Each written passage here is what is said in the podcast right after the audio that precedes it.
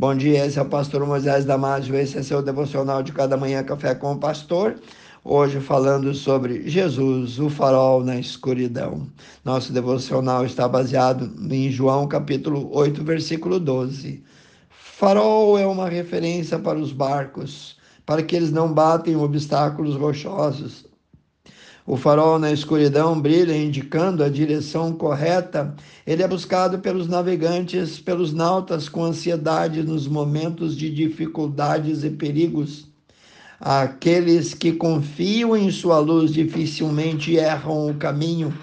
No livro de Isaías 17, 7, nós lemos: Naquele dia olhará o homem perdido para o seu Criador, e os seus olhos atentarão para o Santo de Israel.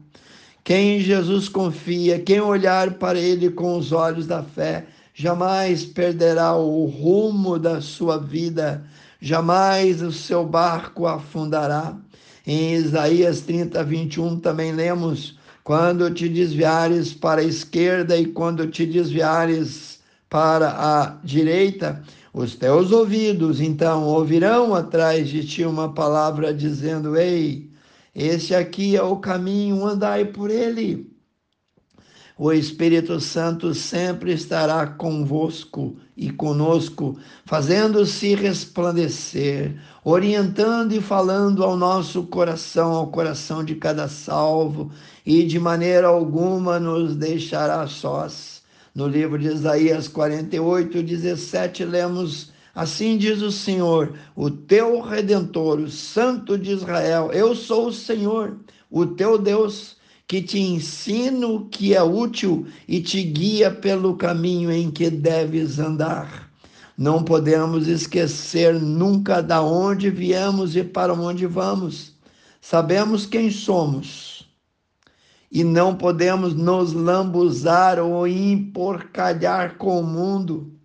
Paz, que assistem programas impróprios, junto com seus filhos, pais que riem das piadas mundanas, ficam em casa na hora do culto.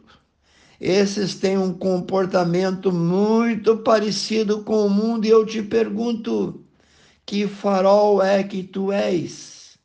Devemos ser um farol para nossos familiares, também para os nossos vizinhos os faróis foram criados com a finalidade de orientar os navegantes sobre a direção correta, sobre o caminho seguro. São norteadores de que os marujos estão a se aproximar da terra firme, do destino seguro e almejado. Com o intuito de enganar embarcações e atraí-los para a zona do perigo, existem os piratas os afundadores, o que representam eles?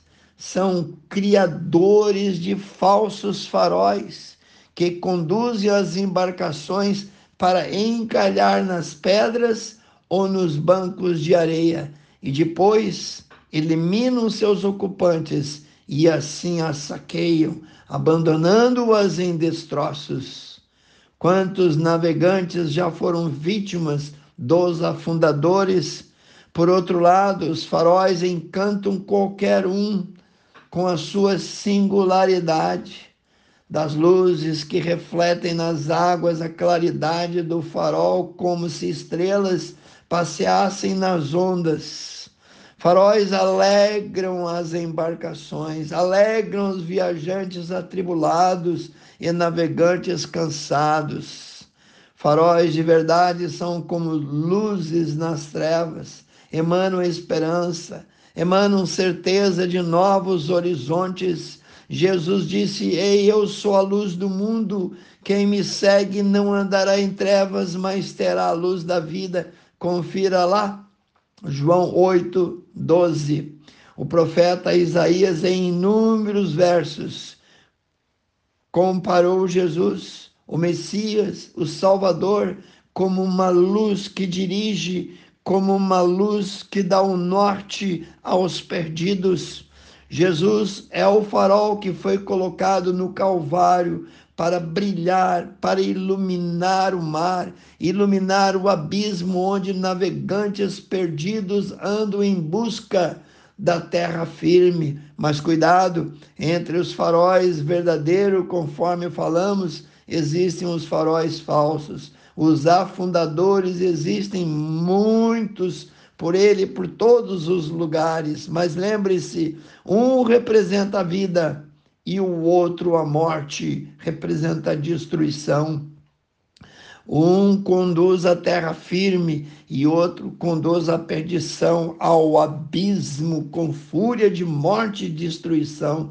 Então eu te pergunto para onde ir, o que seguir, o que escolher. A resposta parece óbvia. Convido-te a refletir, a escolher sempre o caminho da vida. Jesus é o caminho, a verdade e a vida.